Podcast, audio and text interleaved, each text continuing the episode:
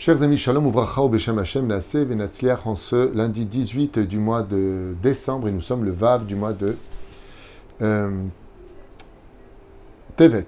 Voilà, un chiour acheté par Nathan Hillel pour un Zivugagun Bezrat Hashem Yeshuot Venechamot Ahava Ve'arva Shalom Vereut pour la protection Shel Kol Chayalenu Bezrat Hashem tous les Chatoufim, tous nos otages qui retournent en bonne santé chez eux et que Bezrat Hashem et elle nous Géoula Shlema par le mérite de Rabbi Menachem Mendel, le fameux Rabbi de Lubavitch, celui qu'on appelait le Rabbi, alors qu'on en a eu un seul dans la Torah Ora qui s'appelait Rabbi. C'est Rabbi Yehuda Anassi qui était unique dans sa génération. Et on voit donc qu'ici, un Xerashava, le Rabbi, le Rabbi, aussi un homme unique dans sa génération.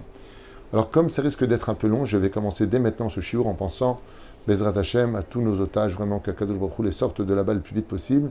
Merci à Nathan Hillel d'avoir acheté ce chiour, de nous faire partager donc cette étude sur la biographie du rabbi de Lubavitch, qui est pour moi un peu problématique comme cours, car ayant étudié pas mal de livres du rabbi, de parler de lui en un cours, c'est impossible. Il faudrait euh, vraiment des dizaines et des dizaines de cours. Comme je l'ai souvent pensé, j'ai souvent comparé le rabbi de Lubavitch à, euh, au Baal Shem qui est inépuisable au niveau de ses récits, et ainsi, le rabbi Lubavitch, malgré la courte vie qu'il a eue, pas 120 ans, il a vécu, je crois, 94 ans à peu près, eh bien, on pourrait raconter pendant des heures et des heures et des heures des extraordinaires rencontres et miracles, et surtout ce qu'il a été capable de prodiguer au peuple d'Israël à travers le monde entier, que son mérite soit retenu pour l'éternité, parce que vraiment, il a changé la vie de milliers, peut-être millions de familles, jusqu'à aujourd'hui.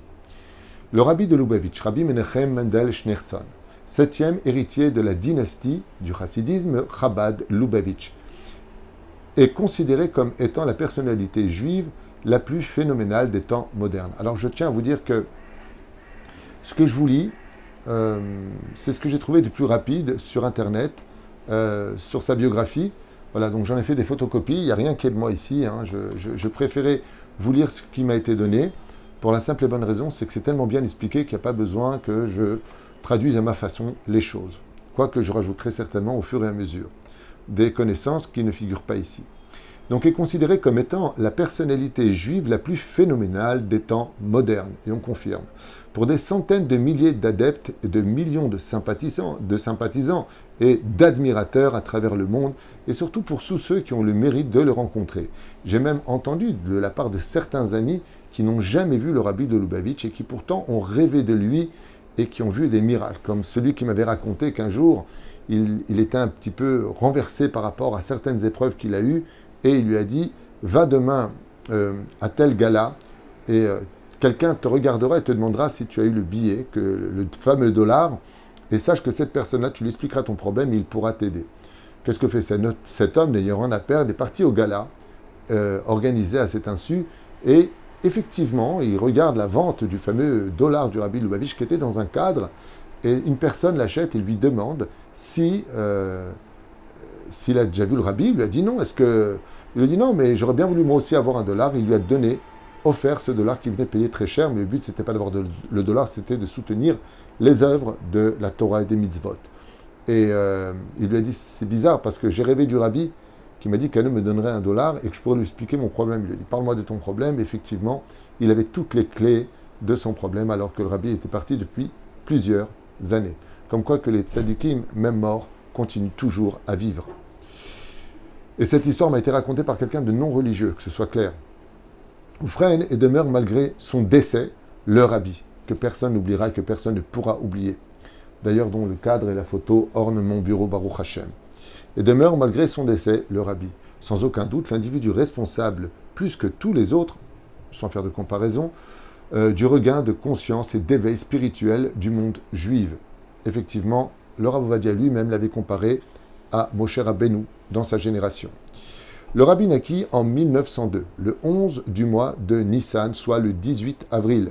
Date que je connais bien puisque Mina Shamaim, c'est aussi euh, le mérite que j'ai d'être né à la même date que lui. Je suis né aussi le 18 avril à Nikolaïv, en Ukraine, au foyer de Rabbi Lev Yitzhak, Rabbi Levi Yitzhak Zecher Tzadik Kadosh Ibracha, qui a écrit d'ailleurs des œuvres extraordinaires, le père du Rabbi Lubavitch, que j'ai eu le mérite de connaître par le mérite d'un de mes maîtres, il y a très très très très longtemps, dans les années 85, était le Rav Pinchas Pachter à Paris, euh, à Cohen, Hashem Vrechoto Bechol Asherlo, Allah Lebet Olamo, Roi Hashem Tenachenu Began Eden Elion, celui pour qui d'ailleurs le rabbi avait l'habitude de demander de l'accueillir avec beaucoup de respect euh, quand euh, il venait le voir à Brooklyn. Euh, le Rav Pinchas Pachter à la Vachalom était quelqu'un qui avait pour livre de chevet les œuvres de Rabbi Levi Yitzhak. C'est lui qui m'a fait connaître cette étude et j'ai eu le mérite d'ailleurs d'acheter ses livres à l'époque. Ainsi que le rabbinit Hana. Donc le père du rabbi s'appelait Levi, Reb Levi Yitzhak et à rabbinit. Il doit de porter le même nom patronyme de Rabbi Yitzhak Yosef, Rabbi Yosef Yitzhak, pardon, son futur beau-père auquel il succédera. Au fait que tous les deux descendent à travers deux lignées différentes de Rabbi Menachem Mendel de Lubavitch, troisième de la lignée, et le célèbre Tzemar Tzedek. Donc il faut savoir qu'avant que Rabbi Menachem Mendel existe, le Rabbi de Lubavitch, il y avait déjà, bien au-delà de trois générations, Rabbi Menachem Mendel de Lubavitch qui existait aussi de la lignée, donc du fameux Tzemar Tzedek, dont le nom lui fut donné. Il passera sa jeunesse à Yekatronios-Lav, rebaptisé plus tard Dnepropetrovsk, par les bolcheviks, dont son père, Rabbi Levi Yitzhak, en sera le rabbin de la ville. On avance. Contre toute attente, le futur rabbi de Lubavitch ne fréquentera pas de yeshiva. Eh oui, Rabbi Menachem Bendel n'a pas étudié en yeshiva, euh, mais avec des maîtres en privé. Il y a eu beaucoup de grands euh, d'Israël qui n'ont pas fait de yeshiva, comme le Gaon de Vilna par exemple, qui n'a pas fait de yeshiva parce que son niveau était trop élevé pour la yeshiva. Par exemple, c'est ce qu'il a raconté dans sa biographie. Et donc, ils ont étudié avec des maîtres privés en tête à tête chez eux. En dehors d'un premier maître avec lequel il fera ses premiers pas dans les textes et auquel il vouera une éternelle déférence. Son père sera son unique précepteur. Il faut savoir que quand on a un père comme Rabbi Levi Yitzhak, il n'y a pas besoin d'aller chercher la Torah ailleurs. On aime à dire de tels personnages que dès leur tendre enfance, ils étaient des prodiges. En l'occurrence, l'euphémisme est émouvant. Rabbi Levi, Levik, prescrit donc à son fils un cursus de 16 heures d'études par jour. Donc quand il était enfant, le rabbi Lubavitch étudiait 16 heures par jour, quotidiennes, allouées à la Torah, et lui a les 8 heures qui lui restaient s'alimenter. Donc sur les 24 heures, le rabbi étudiait 16 heures, et pour les 8 heures qui restaient, mange, bois, joue, fais ce que tu veux. Pour les études profanes, avec différents professeurs de la ville dont la communauté juive est une pépinière d'intellectuels. Alors le rabbi, il a eu aussi une particularité, c'est qu'il était attiré à son niveau à lui, mais quand on est le rabbi, on peut se permettre, quand on n'est pas à ce niveau-là, l'avdil ben kodesh c'est que le rabbi, investi d'une étude hors du commun et d'une âme extrêmement puissante, s'est aussi intéressé aux études dites profanes. L'enfant soutient le défi et il accumule des lectures, dévore des dictionnaires de langue, tout en passant le plus clair de son temps à étudier les ouvrages dont il devra un jour assurer l'héritage. Le rabbi a étudié donc toutes les Torotes et il adorait, vu sa mémoire phénoménale, étudier les dictionnaires, ce qui lui permettra à travers uniquement le langage du dictionnaire de parler beaucoup de langues. Je ne connais pas le nombre de langages qu'il parlait, mais j'ai entendu beaucoup de témoignages et on le voit lui-même s'exprimer dans plusieurs vidéos, en espagnol, en anglais bien sûr, en yiddish, en français, en arabe, en hébreu et autres. Sa chambre est tapissée de cartes, de cartes astronomiques. Sa mère se plaint à vanter ses capacités d'absorption. Le rabbi Lubavitch avait une mémoire phénoménale. Il pouvait se rappeler non seulement de toutes les œuvres qu'il avait étudiées, mais était capable de retenir pour plusieurs dizaines d'années des visages qu'il n'avait à peine que croisés. celles qui lui permettront, le moment venu, de dicter la réponse à une lettre en lisant trois autres. Alors, il avait une particularité, je ne sais pas si vous allez comprendre ce que je vais vous dire, mais il est impossible de faire essayer cet exercice, mais le rabbi était capable de lire trois lettres en même temps. Essayez d'en lire simplement deux, vous verrez que c'est impossible. Et il était donc véridique et vérifié que le rabbi était capable de lire trois lettres en même temps et d'y répondre à chacune d'entre elles parfaitement et de façon distinguée. Waouh On sait également qu'il ne prise guère les, ah oui, les distractions de son âge, et que les livres sont déjà sa patrie.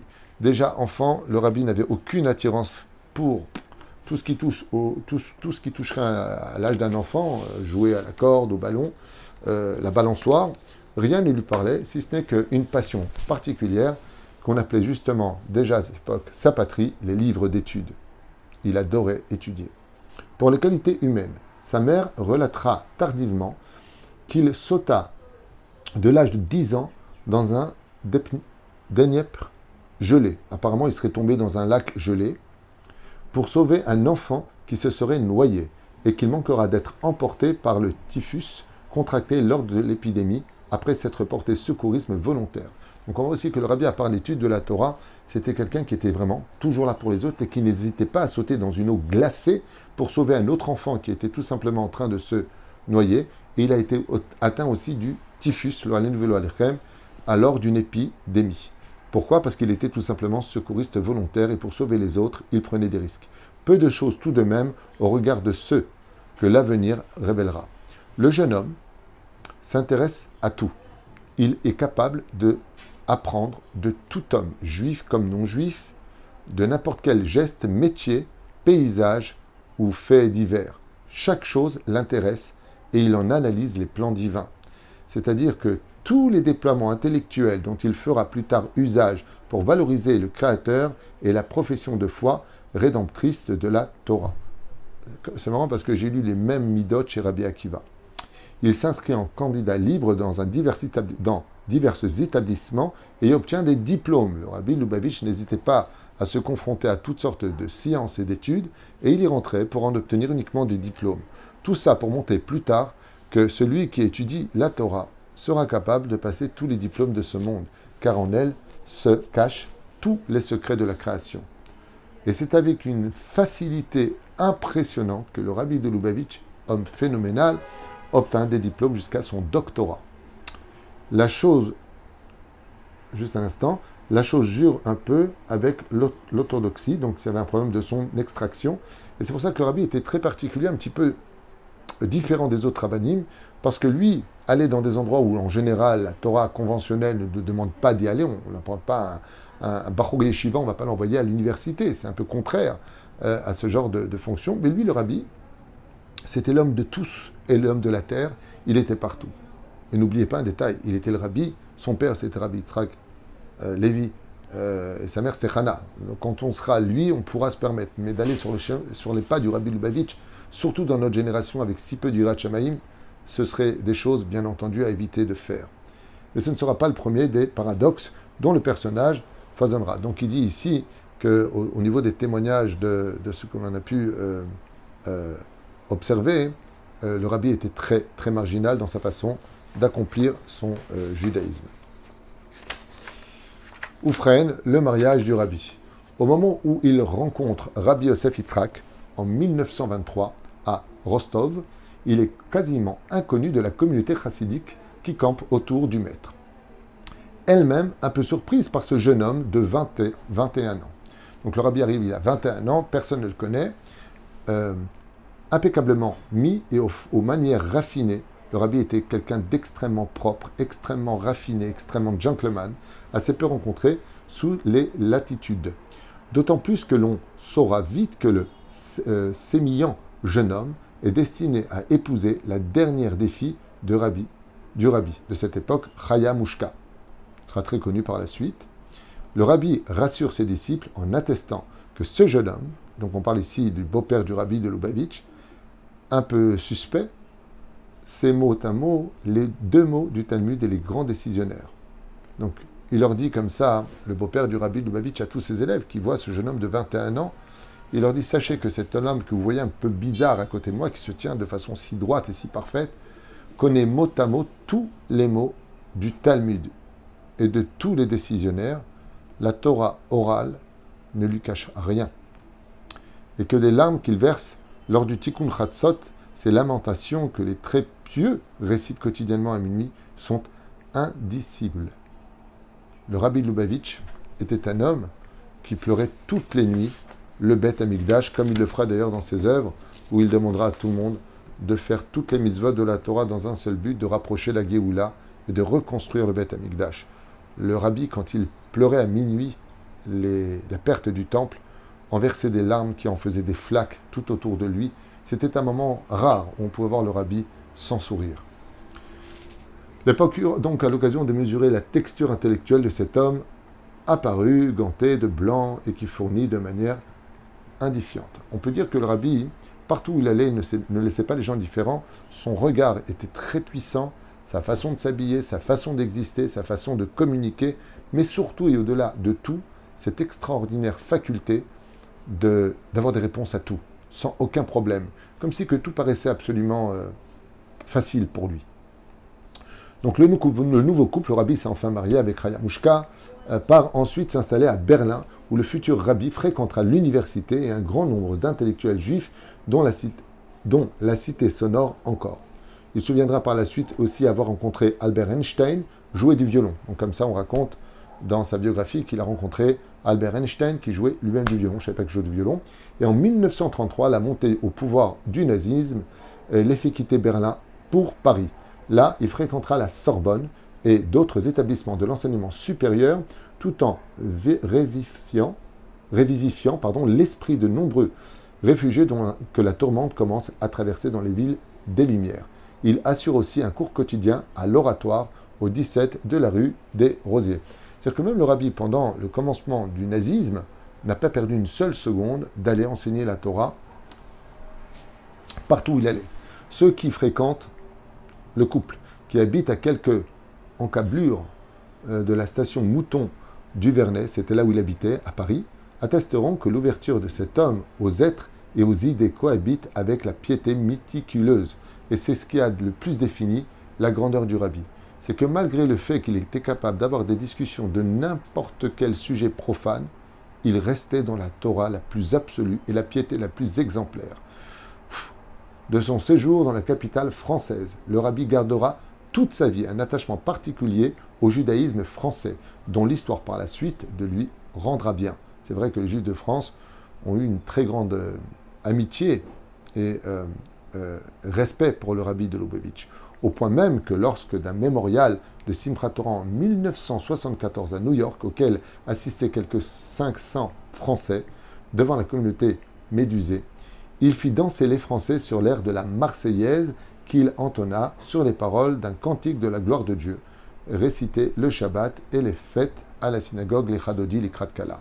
Pourquoi? Parce que le rabbi disait que dans la Marseillaise se cachent des nitzotzot, des étincelles qu'il faut absolument récupérer, et il avait l'habitude de temps en temps de faire chanter euh, la Marseillaise avec le Lechadodi, Lechadodi, Likratkala. Ça paraît un peu bizarre, mais le rabbi voyait des choses que nous, ne voyons pas et il savait des choses que nous ne savions pas. En 1941, l'invasion de la France le fait quitter Paris pour la zone libre. Son périple le conduit à Vichy, puis ensuite à Nice. Certains témoignages attestent qu'il aura des liens avec la résistance locale. On a même dit du rabbi qu'il a pris les armes et qu'il s'est battu contre Amalek de cette époque, les nazis. Et qu'il amènera même les jeunes en montagne la nuit pour confectionner des matzot à l'approche de la fête de Pessah pendant la guerre, le rabbi de Lubavitch. Et oui, vous l'entendez, il faisait partie des résistants en France pendant une courte période, mais ne s'endormait pas sur le fait que la fête de Pessah arrivait alors qu'on était en pleine guerre avec ces maudits nazis. Entre-temps, en Russie, son père, exaspéré, exaspère pardon, les bolcheviks en refusant de jouer leur jeu. Une nuit précédant la fête de Pessah en 1939, le NKVD fait éruption chez lui et l'emmène. Après avoir euh, transité de prison en prison, il est envoyé en exil dans un cloaque du Kazakhstan et où il quittera ce monde le 9 août 1944 dans une pitoyable déchéance physique. on parle du père du Rabbi Dubavitch. C'est là-bas qu'avec l'encre confectionnée par son épouse, laquelle l'aura rejoint entre-temps, il écrira ses commentaires kabbalistiques du Zohar Kadosh dans des souffrances inexplicables pour un humain. Sur les marges desquelles, de quelques livres qu'il aura pu emporter, son fils les publiera par la suite et les commentera abondamment. Ça, c'était pour le père de Rabbi de Lubavitch qui a écrit des œuvres que son fils reprendra plus tard et expliquera. Arrivé aux États-Unis en mai 1941, le rabbi et son épouse, enfin, embarquent à Marseille pour Barcelone. Peu après, ils embarqueront à Lisbonne pour accoster à New York le 23 juin, 23 juin 1941. Son beau-père s'y trouve depuis mars 1940 après avoir échappé à une, d'une façon aussi rocambolesque que miraculeuse à l'anéantissement des Juifs de Varsovie. Donc le beau-père du rabbi était, j'avais lu d'ailleurs euh, euh, un, livre à ce sujet, où le rabbi est arrivé, je crois, avec 29 kilos euh, à New York. Il avait vécu une telle pauvreté, une telle situation, pas mangé pendant tellement de temps, qu'il est arrivé dans un état pitoyable à New York.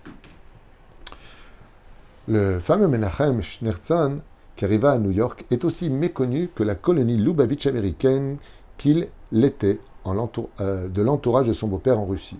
Donc il faut savoir que le mouvement n'était pas encore connu à cette époque, comme ce fut le cas de son beau-père en Russie. Il est enjoué, plein d'humour et de distinction, mais très réservé. C'est un mouvement actif, mais encore réservé. Dans un premier temps, il se consacre exclusivement à la maison d'édition fondée par son beau-père et qu'il s'est donné pour tâche de publier l'immense patrimoine accumulé depuis des siècles. Donc le rabbi va commencer enfin à s'occuper de quelque chose à laquelle personne n'avait encore réellement agi, c'est tout simplement de publier la Chassidoute et les livres du Tzemar Tzedek et autres qui vont devenir complètement populaires. Mais la santé de son beau-père décline et il est appelé à le remplacer pour célébrer le Farbragen, cette fameuse réunion où on avait l'habitude de boire un verre de vodka, comme de coutume en Russie, et d'étudier la Torah et non pas Chazve Shalom, de tenir à se saouler et à ricaner pour rien. Mamash, pas du tout. Le but était de boire un verre ou deux verres pour se donner la joie et de pouvoir parler de Chassidout. Ces réunions chassidiques, lors desquelles les interventions du rabbi alternent avec les chants, étaient de coutume à cette époque déjà. C'est ici que l'on va découvrir la trempe de ce charmant intellectuel que son beau-père appelle, mon, écoutez bien, mon ministre de la culture. Comment le beau-père appelait le rabbi Lubavitch le ministre de la culture? Parce qu'il était culturellement intelligent, passionné, existant et surtout créatif. Dans ses interventions, il fait sauter les clivages qui cloisonnent apparemment les diverses disciplines du savoir accumulé par la tradition juive, le pilpoul du Talmud. Et on peut dire que le rabbi, pour, mettre, pour aller un peu plus vite, était quelqu'un d'extrêmement puissant en études, dans les pilpouls, dans les machlokot. Il avait des réponses à tout et ainsi de suite. Au printemps 1947, il fait son ultime voyage à l'étranger en revenant à Paris accueillir sa mère, qui a réussi à quitter l'Union soviétique. Il ne, quittera plus jamais son fief à Kron, euh, à Brooklyn. Voilà. Ensuite, en avant, je suis désolé, il y a beaucoup de feuilles. Je pense qu'on va faire ça en plusieurs. Euh, non. On va essayer de le faire au rythme. Euh, patience. Je pense que c'est assez intéressant. Le 10 du mois de Jvat, en 5711, le 17 janvier 1951, Rabbi Menachem Mendel Scherson, Bezrat Hashem, s'assoit sur la siège laissée vacante. Donc le beau-père est décédé par euh, son beau-père un an auparavant et devient le septième rabbi de Lubavitch. Il abat très vite ses cartes et sa profession de foi se résume en un mot, Ufaratzta. Le rabbi, dès qu'il prend la place de son beau-père, n'a qu'un seul symbole, un seul mot à dire, diffusons la Torah, Ufaratzta.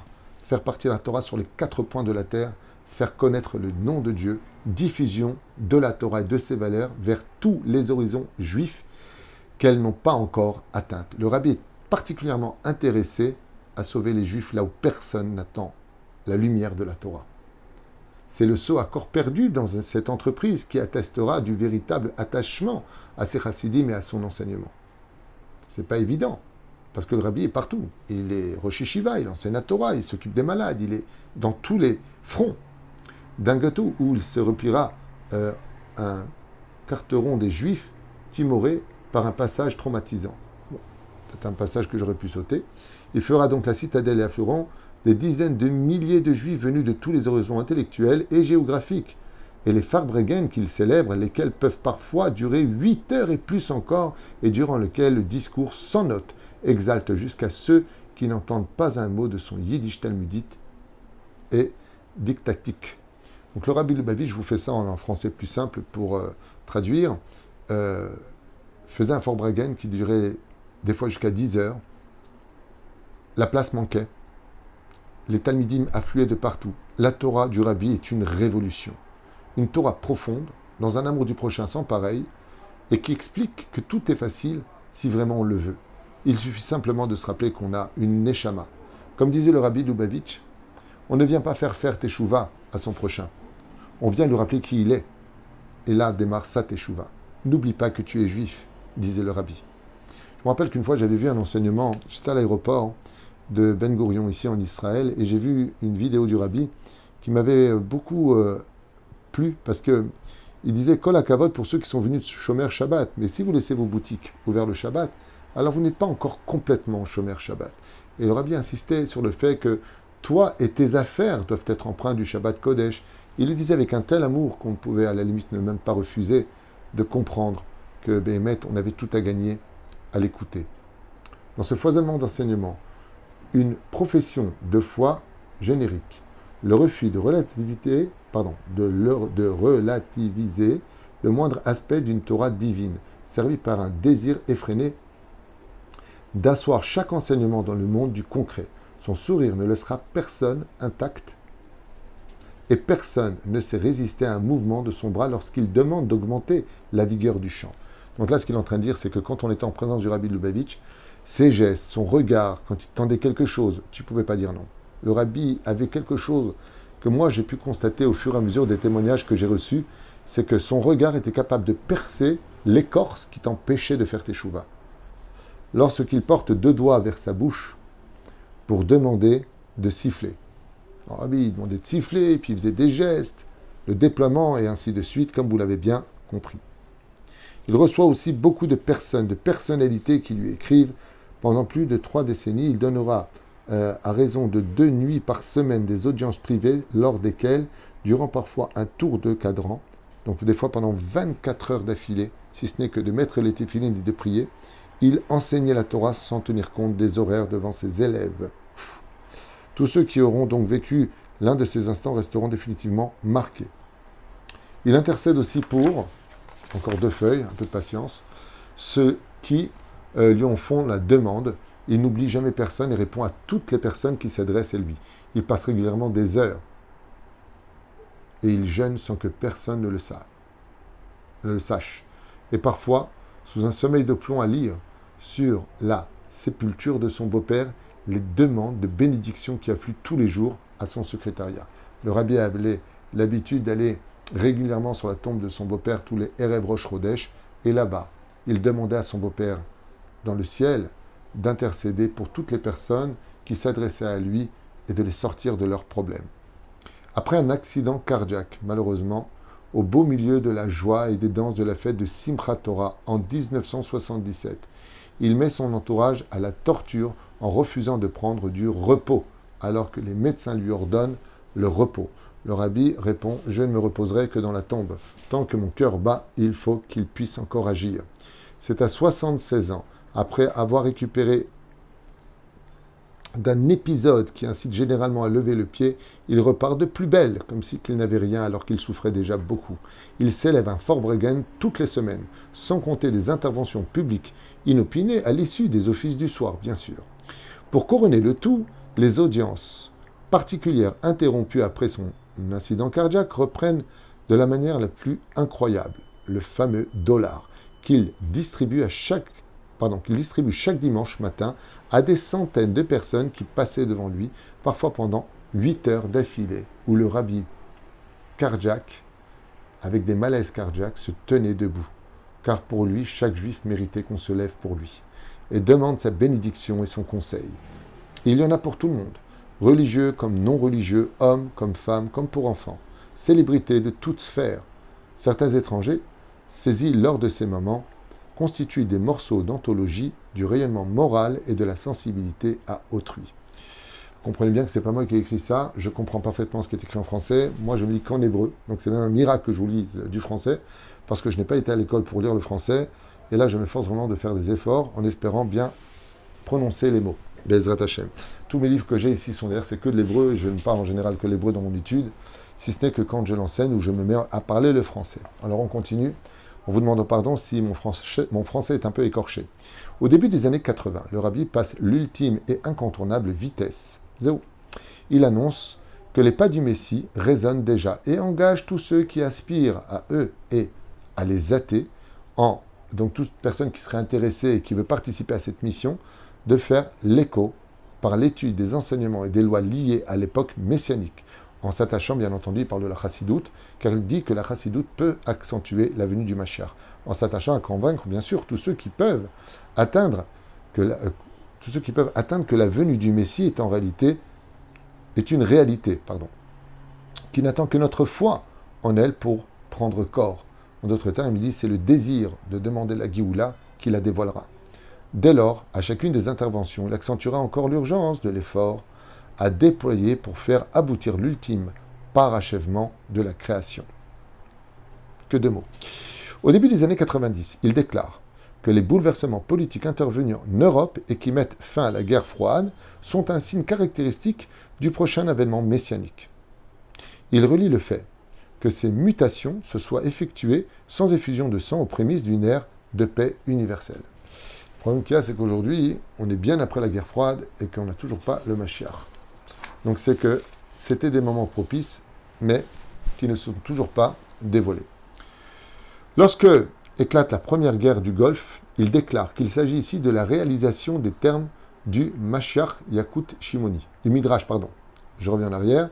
Quand il y a eu la guerre du Golfe, donc, il déclare qu'il s'agit ici de la réalisation des termes du Midrash Yakut Shimoni, qui est un très bon Midrash, annonçant que pour les années où la venue du Mashiach se dévoilera, la guerre du dirigeant de la Perse, qui avait donc dans l'Antiquité sa capitale à Bagdad, contre un pays arabe, et le désarroi mondial qui en résultera. Donc le rabbi pensait et disait que ici vient de se dévoiler une des phases du dévoilement de la venue du Machar dans la guerre du Golfe. Le rabbi ne cesse d'encourager la population d'Eret Israël, donc les Israéliens, et annonce prophétiquement qu'il n'y aura à, euh, aucune crainte euh, aucune attaque non conventionnelle et que la guerre se terminera à Purim. Contrairement aux prévisions de tous les experts stratégiques, dans la confusion régnante, il est la seule voie qui rassurèrent et donne espoir aux Juifs du monde entier. Je ne vais pas vérifier si ça s'est terminé vraiment à Purim, mais en tout cas c'est ce que lui avait dit. Après chacun vérifiera, mais en général le rabbi savait ce qu'il disait.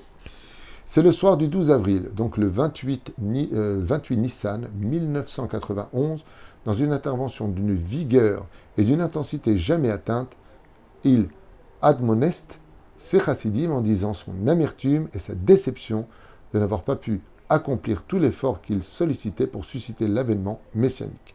Le rabbi comprend que la génération n'est pas encore prête et malheureusement, il comprend qu'il ne le verra pas maintenant. Avec laquelle soupçon, perceptible et dépit, il affirme avoir accompli le travail qu'il révélait dans sa tâche et que le reste appartient désormais à ceux qui veulent l'écouter. Le rabbi n'est pas déçu de lui, car il estime qu'il a fait tout le travail qu'il fallait faire pour faire venir le Mashiach, mais qu'apparemment, ça prendra encore un peu de temps. Je rappellerai à ceux qui veulent l'entendre que le rabbi ne s'est jamais lui-même vraiment déclaré Mashiach. Quand on l'appelait Mashiach, il faisait comme ça, il faisait des gestes, mais il n'avait jamais dit Ani Mashiach. Il ne l'a jamais dit. Les élèves ont le devoir de considérer de toutes tendances confondues que leur rab est le Mashiach. Mais c'est vrai que le rabbi venait du Maharal de Prague, de la destinée du roi David, il était investi de Torah, il aimait son peuple, il était écouté de son peuple. Et quand on le voit, on ne voyait pas un rave de la Torah, mais un roi de la Torah. Donc le Mashiach aurait pu être le rabbi. Il y en a qui continuent à le penser, malgré le fait qu'il soit parti, Shramoudot, euh, des, des, des Chayaya, des Metata, dans la Gemara de Sanhedrin, Dioun, mais ce qui n'a rien à voir avec cela. Ce qui est sûr et certain, c'est que il y en a qui disent qu'il était le Mashiach, il y en a qui disent qu'il n'était pas le Mashiach. Moi, ce que je dis, c'est qu'il aurait tout pour être le Mashiach. Il n'y a pas de doute. Il passera l'année qui suivra à commenter la section hebdomadaire de la Torah, sachant particulièrement à montrer comment le monde, dans sa définitude, aussi bien que l'homme, tout humain qu'il soit, sont des vecteurs de l'infini. Le rabbi était capable de relever toutes les âmes dans l'infini de l'étude, engageant chacun à révéler sa dimension dans sa vie quotidienne. Partout où tu es, partout où tu sois, n'oublie pas que tu peux vivre ta Torah. Il ne cesse d'annoncer que nous nous trouvons désormais au seuil de la rédemption et qu'il suffit d'ouvrir les yeux pour prendre conscience de cela. Quand vous verrez les souffrances s'accumuler, alors attendez-le. Le 27 Adar, soit le 2 mars 1992, alors qu'il se trouve sur la sépulture de son beau-père, une violente, malheureusement, attaque cérébrale le soustrait aux yeux d'une communauté juive suspendue à ses lèvres. Après des mois d'une convalescence lors de laquelle il n'a cessé de répondre aux demandes de bénédiction à l'hôpital et désormais atteint de l'hémiplégie. Il réapparaît dans la synagogue le jour de Rosh Hashanah en l'an de grâce 5753 à l'automne 1992 au prix de grands efforts, au prix de grands efforts physiques alors qu'il est très faible et malade. Il tiendra à assister aux offices quotidiens à l'occasion desquels les chassidim lui témoignent tout leur attachement à la mission qu'il leur a impartie. Et ce sera le 3 du mois de Tammuz, en l'an de grâce 5754, le 12 juin 94, il disparaîtra aux yeux d'un monde qui résonne encore quotidiennement de ses enseignements sur, sur tous les horizons de la planète, nous laissant la promesse de la délivrance et l'injonction de travailler de nos propres forces. Le rabbi, avant de partir, a dit maintenant c'est dépendant de vous. Moi, j'ai fait le travail, c'est à vous d'agir. Dans la pudeur vis-à-vis des femmes, dans l'honnêteté du travail et dans l'accomplissement de la Torah et des mitzvot. De cette profondeur de l'âme pour en concrétiser l'avènement. Et le rabbi a dit maintenant, Dieu a fait quelque chose de plus grand. Moi, j'aurais pu apporter la Géoula, mais il a décidé de faire participer tout le peuple d'Israël, comme disait Rabbi Nachman, parce qu'il y a en chacun de nous un rave qui se cache, un rabbi qui peut être le machère de lui-même ou de sa famille, ou de son immeuble, ou de son quartier, ou de son pays, ou du monde entier. Que ce soit en priant au OL, là où il priait, où il repose maintenant, le OL, c'est où il y a le cimetière là-bas où les gens vont se recueillir, du rabbi précédent, et en écrivant des lettres qu'il est d'usage d'envoyer sur l'OL, après l'avoir glissé dans, dans un volume de son œuvre, tous sont attachés quotidiennement à recevoir ces bénédictions. C'est vrai qu'il y a deux minagim qui sont restés depuis le, départ du rabbi. C'est qu'on va sur sa tombe, une espèce de carré comme ça, qui ressemble à une petite piscine, où le beau-père est enterré avec le rabbi. On écrit notre demande, et puis après on déchire la lettre et on la met là-bas. C'est un minag. Et beaucoup de gens ont raconté de merveilleux miracles qui se sont produits. Et puis la deuxième chose, c'est aussi d'écrire une lettre avec une question et de prendre le Igrot Kodesh et de mettre cette lettre à l'intérieur du grotte Kodesh quelque part. Et quand on ouvre, on y trouvera une réponse. Il y en a qui ne le font pas avec une lettre, il y en a qui l'ouvrent directement euh, du ciel. Le rabbi répond-moi par, ton, par tes, responsables, c'est-à-dire les lettres à lesquelles tu répondais. On ouvre et on peut y trouver des réponses. Moi, ça n'a jamais marché pour moi personnellement. J'ai fait à maintes reprises. Je n'ai pas eu ce mérite euh, euh, de pouvoir avoir des réponses à mes questions claires. Peut-être que je n'avais pas compris la réponse, mais je ne pense pas m'être trompé. Mais je peux vous dire que j'ai beaucoup d'amis euh, qui d'ailleurs une anecdote qui m'est arrivée avec un couple d'amis qui me racontait qui voulait faire un voyage et patati patata. Et elle a dit, bon, alors on fait donc pas ce voyage. Elle ouvre là-bas et elle lit euh, qu'une femme enceinte doit faire particulièrement attention et patati patata. Et elle dit, c'est bizarre, une femme enceinte, elle vérifie, elle était enceinte, donc le voyage ne pouvait pas se faire euh, parce qu'elle avait une grossesse très fragile. Et donc, voilà, le rabbi répond encore, et ce jusqu'à aujourd'hui. Là où par contre j'aimerais insister, quitte à faire grincer des dents de certaines personnes, euh, c'est que le rabbi n'a jamais demandé pour un sfarad de prendre euh, un livre Ashkenaz ou Lubavitch ou Teilat Hashem, il ne l'a jamais demandé. Ce n'est pas l'œuvre du rabbi. C'est peut-être l'œuvre de certains de ses élèves qui ont voulu faire des adeptes, mais il n'y a pas de mitzvah pour un sfarad de, porter le sertou, qui est la redingote Lubavitch, ou d'avoir un chapeau Lubavitch. Moi-même, je suis quelqu'un d'extrêmement attaché au Rabbi Lubavitch. J'ai été plusieurs fois sur sa tombe, j'étudie ses œuvres.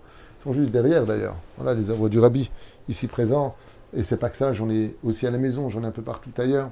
On peut tout à fait, euh, Baruch Hashem, être un élève du Rabbi tout en restant un bon juif sfarad, prier dans un livre comme Avodat Hashem, avec nos minagim à nous. On n'est pas euh, tenu de devenir ashkenaz et d'avoir un Pessah euh, très pauvre comme le font nos frères Ashkenazim, où ils ont beaucoup d'interdits, les kitniot, tandis que nous, les Sfaradim, nous n'avons pas de problème avec ça. Shemab Meni Tu as des traditions et elles sont pures et elles sont bonnes. C'est aussi un mérite d'être séfarade, mais c'est aussi un mérite pour un séfarade d'étudier et d'admirer le travail d'un homme unique pour lequel, Béhémet, je vante grandement tous ses mérites, pour lequel c'est un mérite pour moi d'aller sur sa tombe. Baruch Meolamim. Et je suis certain qu'avec la venue du Melech HaMashiach, si c'est pas lui, il est certain qu'il sera juste à côté. Moi, ce que j'ai à dire à ce propos, c'est que, ce soit lui ou que ce soit pas lui, cela ne me dérange en rien. On souhaitera Bezrat Hashem pour Nathan Hillel un bon zivugagoun et que son mérite nous apporte la Géoula et le Shalom sur toute la terre. Baruch Adonai Leolam, Amen ve Amen.